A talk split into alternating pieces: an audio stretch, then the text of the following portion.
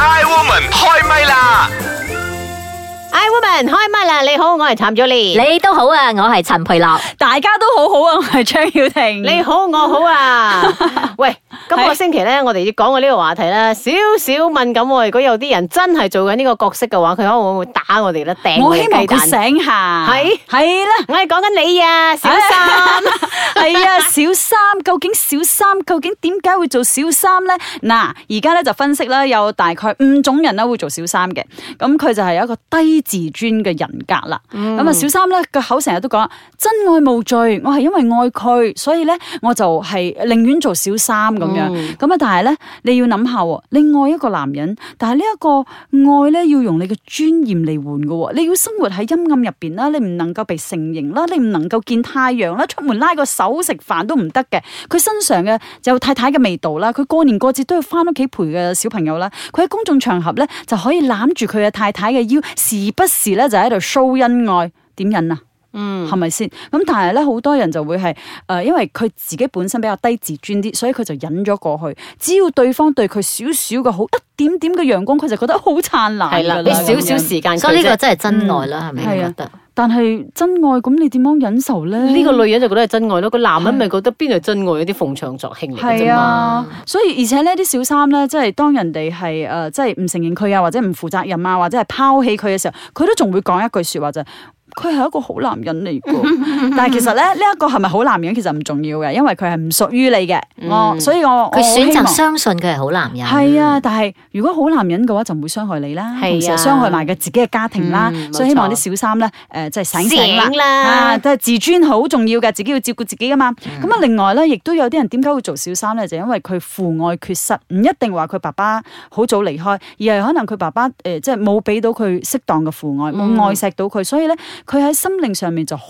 想，即係因為佢童年缺少咗咩，佢長大咗嚟尋找呢嗯樣嘢。 OK，所以特別咧就中意啲年紀大嘅，咁啊就誒、呃年紀大嘅通常嗯都可以已照經係顧佢啦，係係啦，咪？嗯有家庭啦，所以佢就啊唔介意，我係要揾咁 OK，樣樣，呃要做小三。咁另外一種咧就係強迫性嘅重複童年創傷，佢童年嘅時候遇着咁嘅創傷，然之後咧佢就會係不斷地重蹈覆轍啦。即係嗯譬如話佢細個，即係誒有一個例子啦，咁佢細細個咧就佢嘅誒爸爸咧就有咗個小三，然之後離開個屋企咁啊樣。咁、然之後咧，佢就好嬲小三 OK 但係偏偏咧佢就係有咁嘅誒，即係佢嘅潛意識佢好嬲，但係佢就會重複翻，所以佢就會係做小三啦。 OK 咁 誒呢嗯好度似亦都有家一暴個咁樣咯，哦係嗬。咯，都會嘅，即係佢會重複翻咁樣嘅嘢。嗯咁另外咧，有啲人咧就中意追求安全感，佢中意無論係經濟上面啊、知識上面啊、人生經歷上面咧都好豐富嘅一啲男人。咁黃毛小子呢一方面係俾唔到你㗎啦，嗯大多數 OK 除咗一啲富二代，咁富二代可能就算佢有錢都好，佢人生經驗唔夠，佢都俾唔到你嗰種安即全係感。富二代唔揀你啊嘛，咁即係好多好多可能性就係有啲做小三係因為佢真係貪慕虛榮，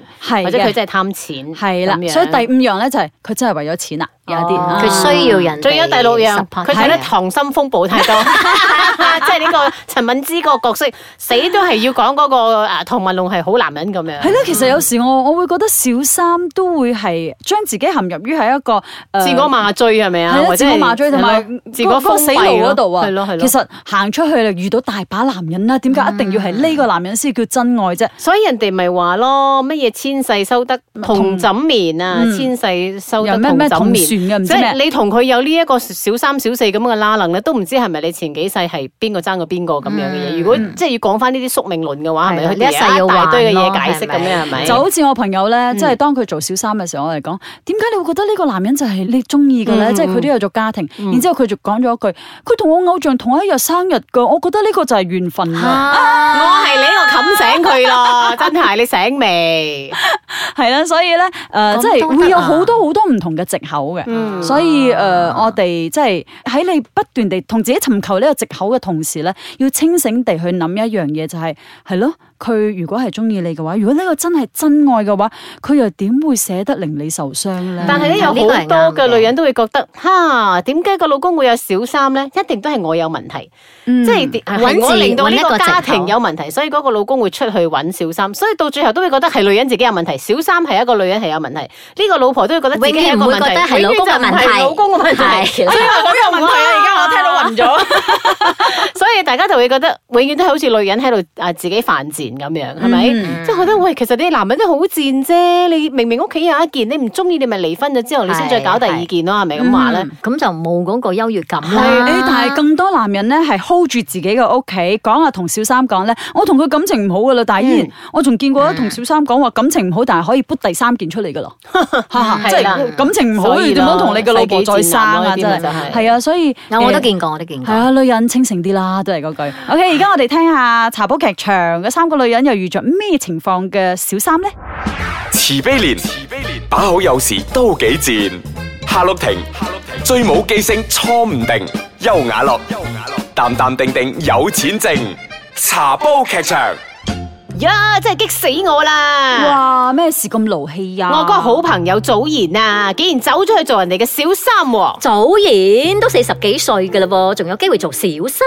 咪就係咯。喂，年齡歧視咩你？嗯哦、s o r r y 啦。誒，佢咁多年啊，都守身如玉噶噃。鬼咩？佢話今次啊遇到真愛喎，做小三都怨啊！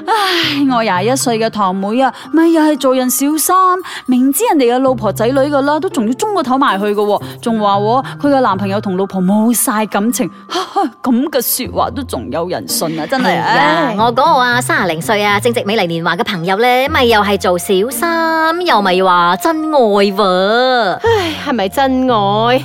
係啊，睇下人哋啦，左手拖住個老婆，右手拖住個小三，真愛喎，都唔合邏輯嘅。茶煲劇場。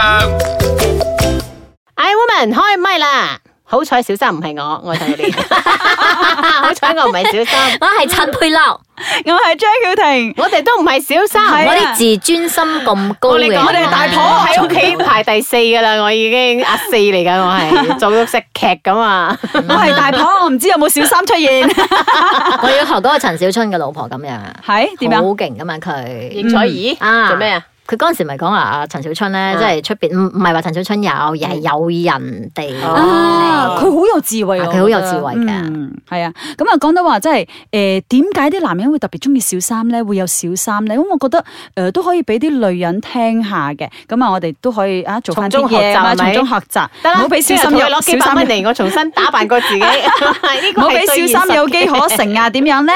嗱，小三咧通常都要千方百計去討好男人嘅，嗯佢哋會呃誒睇下呢個男人嘅面色啊，咁然之後咧作出一啲好善解人意嘅動作嘅，所以啊我哋做老婆嘅有時候又冇咁強勢唔啦。係，梗係啦，因為嗰個男人見佢得個幾個小時或者個成半粒鐘，佢梗係和顏悅色噶啦個樣。大佬個老婆對住佢廿四小時，大佬仲俾面色你，俾好面色你睇啊！你咁咪真係梗係啦你俾自己藉口啊！而家 你誒，你諗下先，個咁啊老婆係咪五點半就幫你起身啦？跟住要整早餐啦，跟住載埋小朋友翻學啦，跟住翻嚟仲要黃面煮婆茶做啦黃面係啊婆。我點樣温柔啊？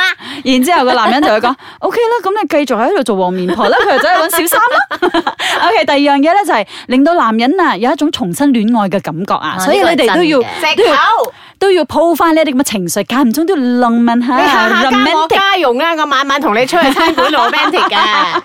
呢個女人呢、個大婆真係好得人驚啊！你跟住阿 Gary On 嘅小三。O K，仲有咧就係、要俾男人覺得哇有被重視嘅感覺啊！你哋係咪真係冇乜重視嘅老公咗？ 好多時候我。比較重視佢個荷包有 有重量喎。 O K，仲有對男人嘅性要求會千依百順啊，小三。哎呀，呢樣嘢點做啊？真係睬佢都傻。O 冇咗大眾包。 K，嗱，呢樣嘢嘢，你自己都做唔到啦唉，而家诶快問快答啦。好， 可曾做過小三？呢個問題即係結咗婚嘅男人啊前幾世 唔知喎，呢一世啊呢 一世未啊嚇！我啲咁有自尊心我未嘅有呢人，個條 件。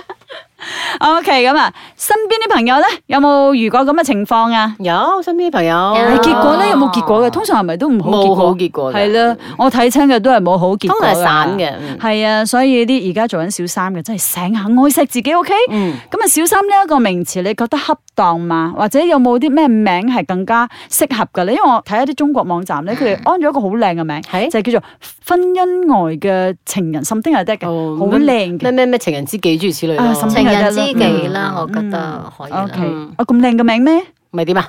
？O K O K，咁啊印狐狸象精當中最深刻嘅一個名人，佢因為小三而搞到身敗名裂。